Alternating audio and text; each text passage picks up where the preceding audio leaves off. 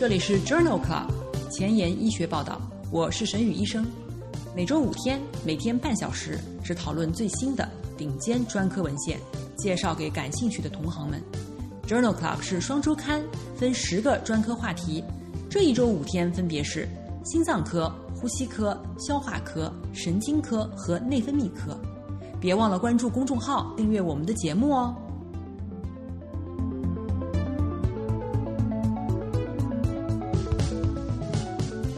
节目开头，我非常兴奋地跟大家分享一个好消息。短短两周，因为你们的积极转发和分享，听众已经从六千人上升到一万人了。这都是因为你们的努力。在两周前的节目中，我提到希望大家能把节目推荐给江苏以外的朋友。我们现在已经进入上海、北京、广州、西安、大连等大城市了。节目收听次数最多的是心脏、呼吸、消化科，感谢心脏科的朋友们，感谢呼吸科的朋友们，感谢消化科的朋友们。现在新的问题又来了，收听次数最少的是血液科、妇产科和儿科。我仔细回顾了一下这些收听最少的学科内容，觉得在文章的质量和筛选上应该没有任何问题，已有的听众反应也很好。我觉得这还是因为我的朋友圈里这些科室的朋友太少了，所以增长的基数很低。这一周我又要麻烦大家帮帮我啦，请心脏科、呼吸科、消化科的朋友帮我向你们血液、妇产、儿科的同事们推荐一下 Journal Club。还是那句话，宣传的成功与否完全仰赖你们的努力。我负责把节目做好，你负责把节目推出去。两周以后，希望我能给大家带来好消息。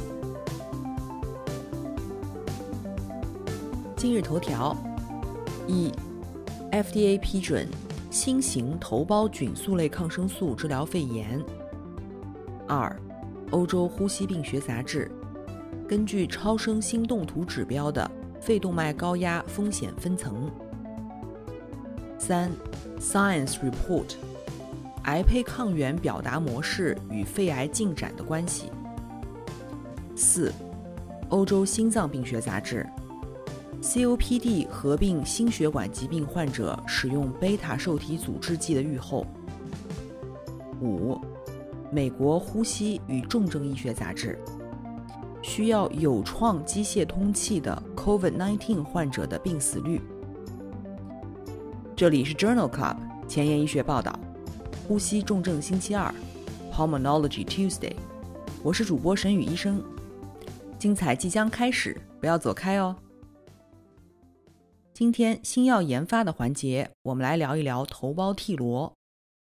头孢替罗是一种新型的头孢菌素类抗生素，它的作用就像特洛伊木马一样，这种药物可以起着铁载体的作用，与三价铁结合。利用细菌对于铁的需求来穿透革兰氏阴性病原体的外细胞膜。二零一九年十一月，FDA 批准它用于治疗复杂性的尿路感染。这个部分在六十七期的泌尿肾内星期三节目中介绍过。在二零二零年八月，FDA 已经批准了头孢替罗用于治疗院内获得性肺炎。或者是呼吸机相关性肺炎的治疗。关于头孢替罗治疗肺炎的三期临床研究，已经于二零二零年十月发表在《Lancet Infectious Disease》杂志上。这项研究旨在比较头孢地罗与大剂量长程的美罗培南静脉用药治疗多药耐药革兰氏阴性菌引起的。医院获得性肺炎的疗效。这是一项国际多中心随机双盲平行实验，纳入了呼吸机相关性肺炎或者是院内感染的革兰氏阴性菌肺炎的患者，一共二百五十人，其中包括肺炎克雷伯菌感染百分之三十二，铜绿甲单胞菌感染百分之十六，包曼不动菌感染百分之十六。和大肠杆菌百分之十四。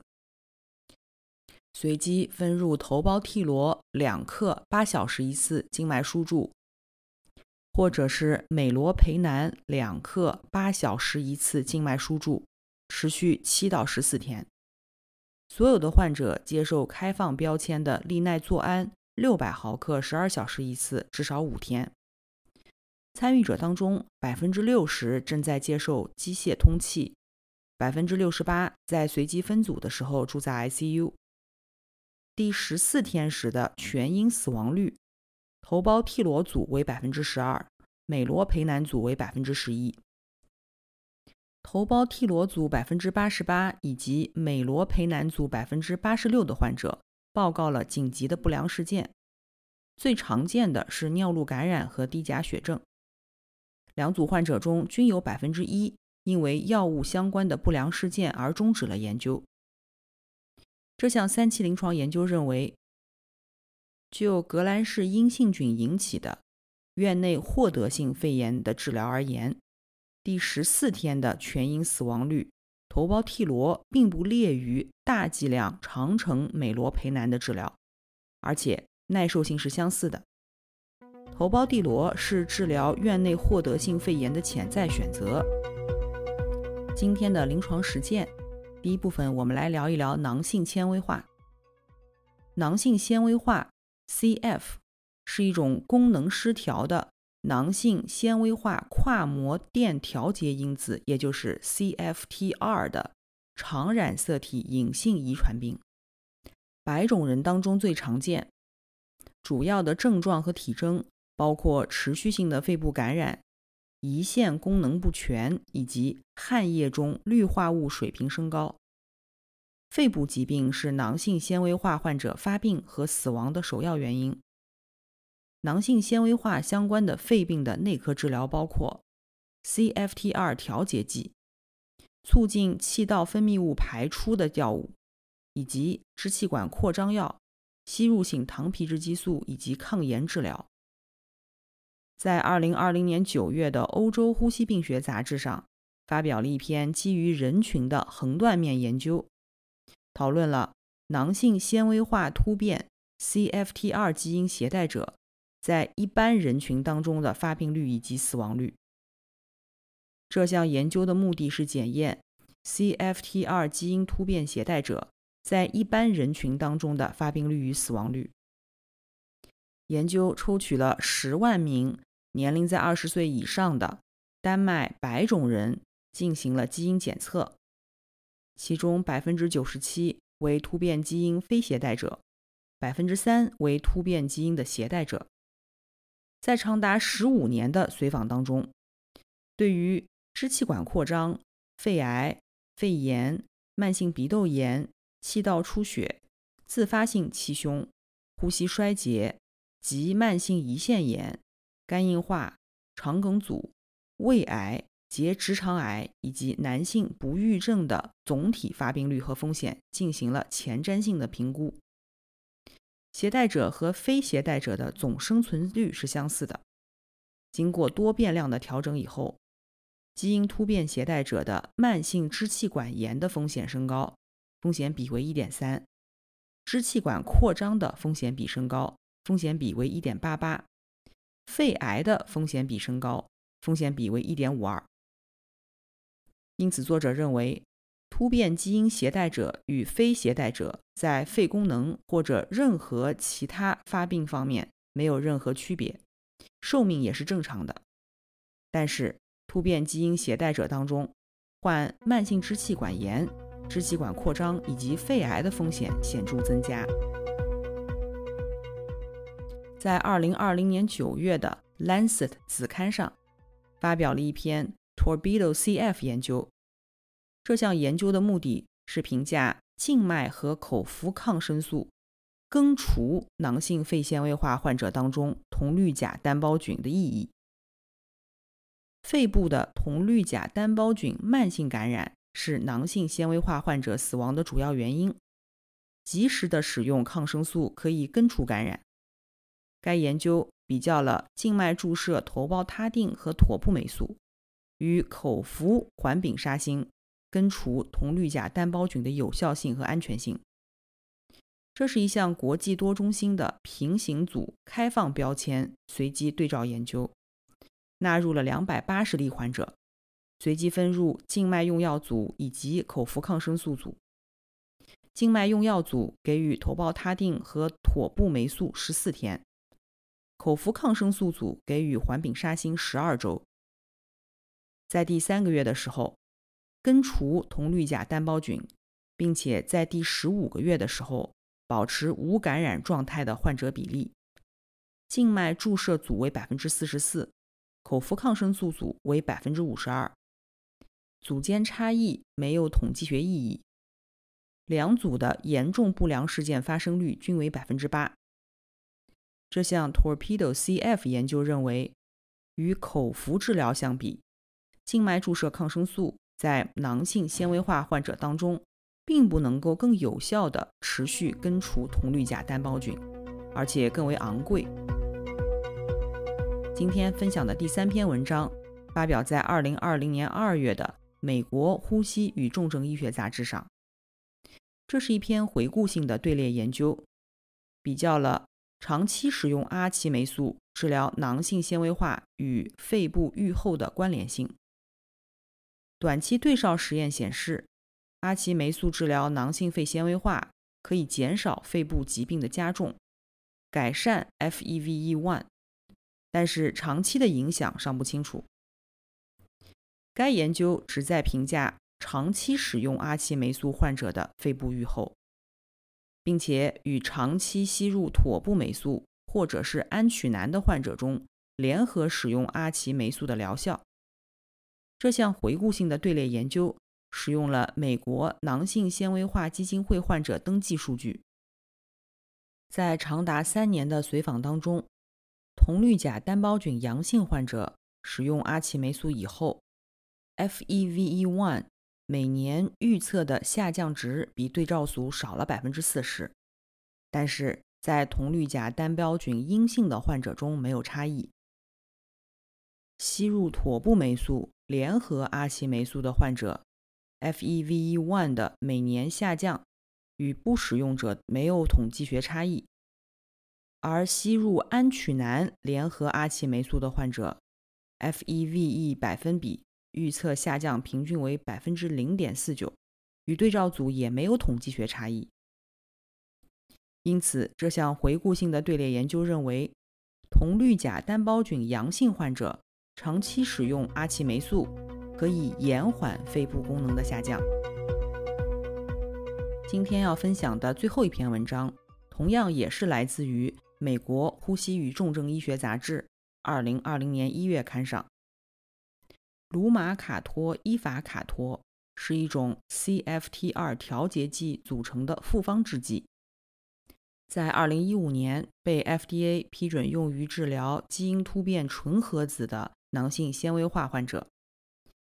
该研究旨在评价真实世界当中卢马卡托伊法卡托在十二岁以上的青少年以及十八岁以上的成人患者当中的安全性以及有效性。该研究一共纳入了三百名青少年患者和五百名成人患者。在研究当中，约有百分之十八的患者中断了治疗，有一半是因为呼吸系统的不良事件。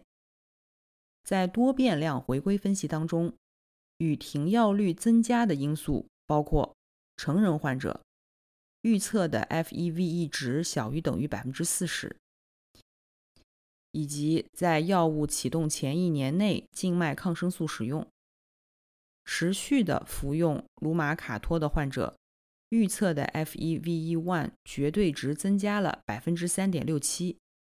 BMI 增加了零点七三公斤每平方米，静脉抗生素疗程减少了百分之三十五。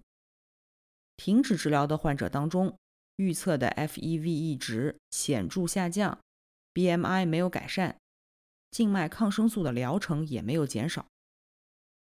因此，这项真实世界的研究认为，在接受卢马卡托伊法卡托治疗的患者当中。肺部疾病和营养状况改善，停用通常是由于不良事件。这些患者的临床恶化风险很高。今天临床实践的第二部分我们来聊一聊肺动脉高压。肺高压的特征是肺动脉压升高，静息时平均大于等于二十毫米汞柱。肺血管阻力也就是 PVR 大于等于三 Wood 单位。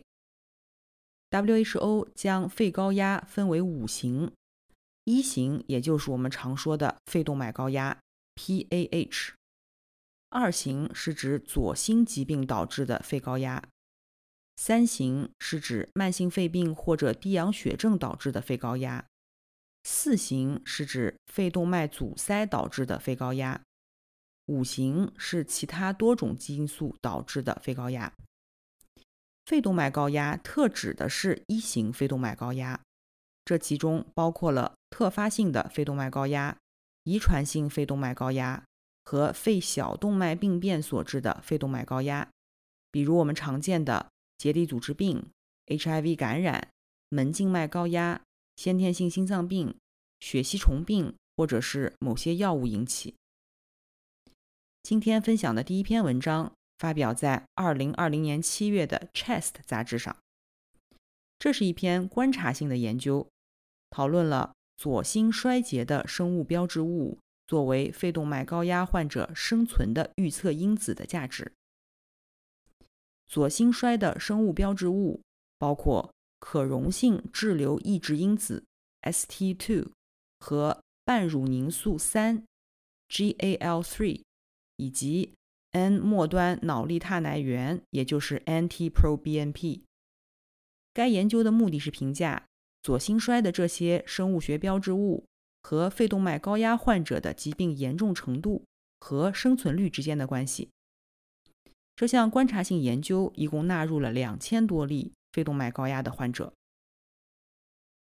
研究发现，ST2 和 NT-proBNP 水平升高与肺动脉压水平以及血管阻力和较低的六分钟步行实验有关。ST2 和 NT-proBNP 水平升高与死亡风险增加有关。风险比分别为二点七九和一点八四，p 值小于零点零零一。因此，作者认为 ST2 和 NT-proBNP 是肺动脉高压中较强的无创预后标志物。今天分享的第二篇文章来自《Lancet》呼吸病学子刊，二零二零年九月刊上。这项回顾性的队列研究讨论的是。肺动脉高压患者肺血管阻力以及临床结局。在肺动脉高压的亚组当中，肺血管阻力 PVR 升高大于等于3.0 Wood 单位，与不良预后相关。这项研究旨在分析肺动脉高压当中肺动脉血管阻力和不良临床事件结局之间的关系。这项回顾性的队列研究。纳入了接受右心导管检查的四万多例患者的数据，绝大多数是男性患者，平均年龄六十六岁，中位随访时间一千一百五十三天。其中百分之五十七有心衰病史，三分之一患有 COPD。研究着重分析了平均肺动脉压大于等于十九毫米汞柱的三万两千例患者的数据。与肺血管阻力1.0 Wood 单位的患者相比，肺血管阻力增加到2.2 Wood 单位时，患者全因死亡风险显著升高。在平均肺动脉压大于等于19毫米汞柱、肺动脉血压小于15毫米汞柱的患者当中，肺血管阻力大于2.2 Wood 单位与小于2.2 Wood 单位的患者相比。死亡风险比为 1.71，p 值小于0.0001。心衰患者的住院风险比为 1.27，p 值小于0.0001。这项研究还包括了3700名患者数据的验证队列，在这个验证队列当中，一半为男性，中位年龄60岁，随访1750天。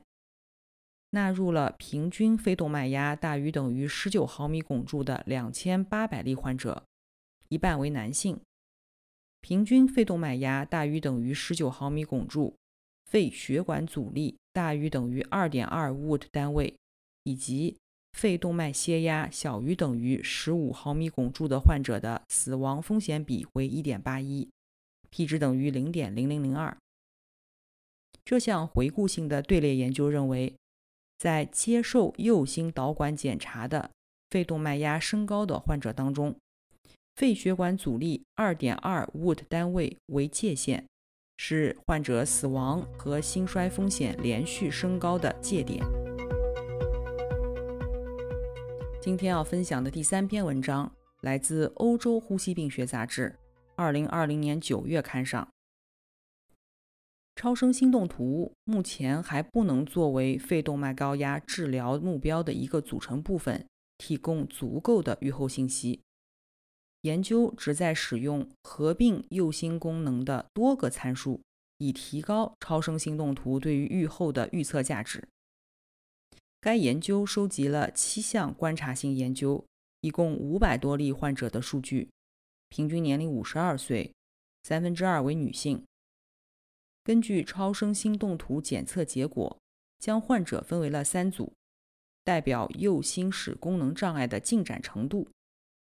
第一组是低风险组，表现为三尖半环收缩期位移，也就是 TAPSE 正常，三尖瓣反流不明显。第二组也就是中度风险组，表现为小静脉收缩正常，但是伴有显著的三尖瓣反流，或者是小静脉收缩受损，下腔静脉不扩张。第三组是高危组。表现为三尖瓣环收缩期位移异常以及下腔静脉扩张。低风险组当中，五年累计生存率为百分之八十二，中风险为百分之六十三，高风险为百分之四十三，p 值均小于零点零零一。包括其他参数，如右心房面积和心包积液，并没有能够提供额外的预后价值。因此，作者认为，结合三尖瓣环收缩期位移、三尖瓣反流和下腔静脉的超声心动图的方法，在对于肺动脉高压患者全因死亡风险进行分层方面十分有效，其效果优于目前指南所推荐的预后参数。今天要分享的最后一篇文章，同样也是来自于《欧洲呼吸病学杂志》。二零二零年九月刊上，这项研究是一项回顾性的观察研究，讨论了肺动脉内膜剥脱术治疗慢性血栓栓塞性肺动脉高压的临床预后。肺动脉内膜剥脱术 （PEA） 被推荐用于治疗符合条件的慢性血栓栓塞性肺动脉高压，也就是 CTEPH 患者。Camper 评分是一种国际验证的患者报告的临床结局测量方法，包括了三个维度：运动、生活质量和症状。这项回顾性的研究纳入一千三百多例慢性血栓栓塞性肺动脉高压患者，在肺动脉内膜剥脱术前后，所有三个维度的评分均有显著差异。在没有临床显著残余肺动脉高压的患者当中 c a n f e r 评分的改善更为显著、持久。肺动脉内膜剥脱术后患者的 c a n f e r 评分显著优于保守治疗组的患者。这项回顾性的观察研究认为，肺动脉内膜剥脱术治疗慢性血栓栓塞性肺动脉高压，能够显著地改善患者报告的结局。特别是在那些没有残留肺动脉高压的患者中，效果最好。今天的交叉学科板块，我们来讨论一篇心脏科和呼吸科交叉的文章。这篇文章发表在《欧洲心脏杂志》二零二一年一月刊上。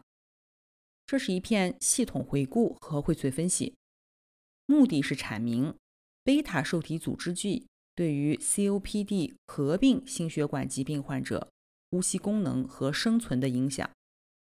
以及高选择性和非选择性贝塔受体阻滞剂作用之间的差异。文章纳入了四十九项研究，总体样本量达六十七万例。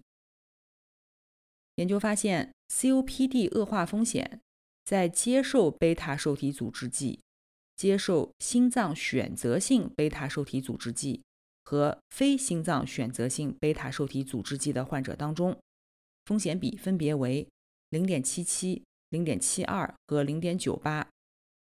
风险比小于一，表示支持使用贝塔受体阻滞剂。患者的全因死亡率。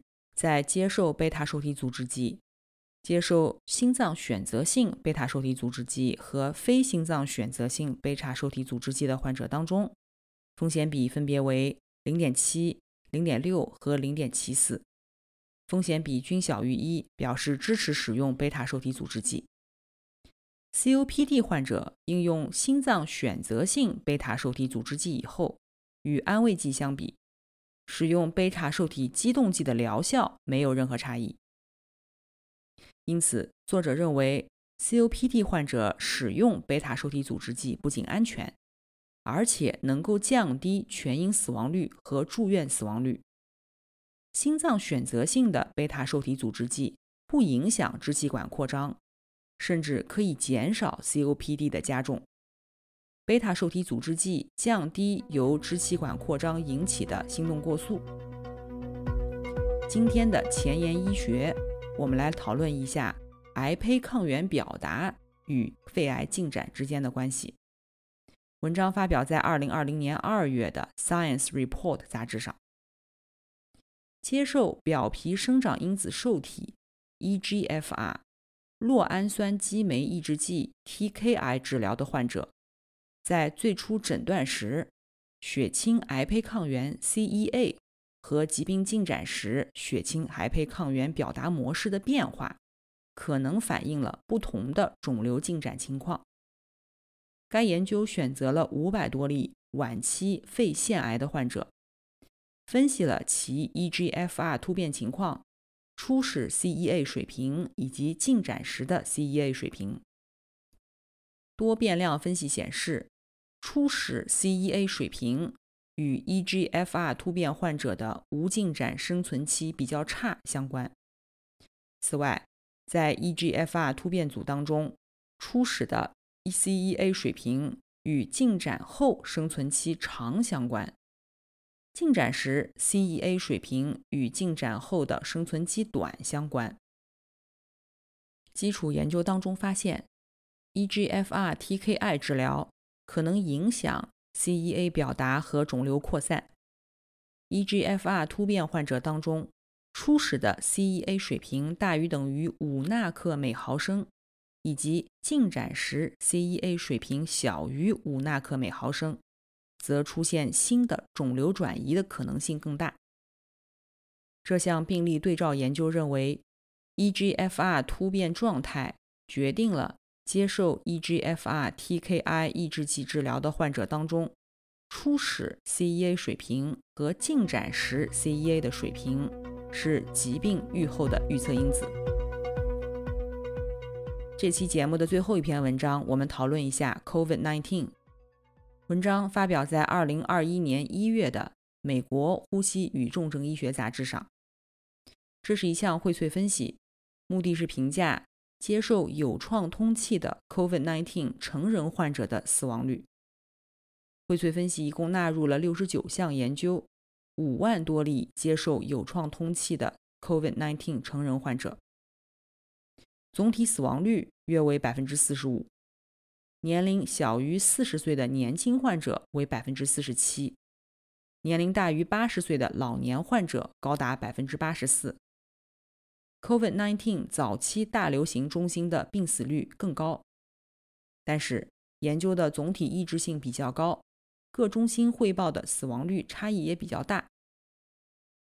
这项荟萃分析认为，接受有创通气治疗的 COVID-19 患者当中有近一半死亡，但不同的病死率报告方法导致研究之间的病死率差异比较大。总的来说，老年患者和早期大流行中心报告的病死率比较高。今天就聊到这里。